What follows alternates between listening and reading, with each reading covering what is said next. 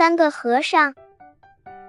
山上有座小庙，庙里有个小和尚，他每天挑水念经、敲木鱼，给观音菩萨案桌上的净水瓶添水，夜里不让老鼠来偷东西，生活过得安稳自在。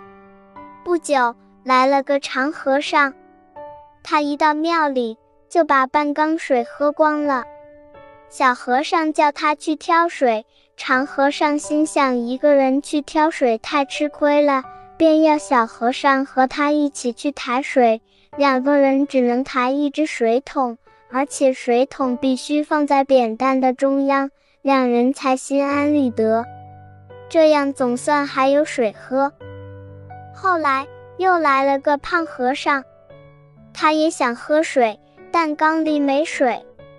小和尚和长和尚叫他自己去挑，胖和尚挑来一担水，立刻独自喝光了。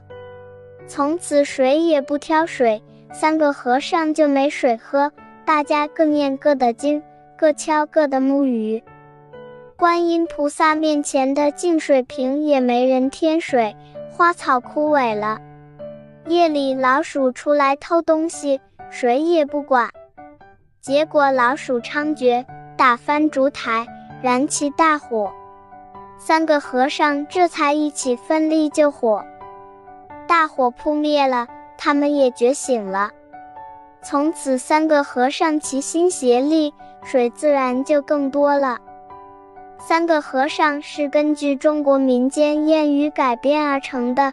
通过三个和尚没水吃，寺庙失火，三个和尚齐心协力救火，直至后来三人合作吊水的情节，既批评了三个和尚没水吃这种社会上存在的落后思想，又提倡了人心齐、泰山移的社会新风尚，与现实生活紧密。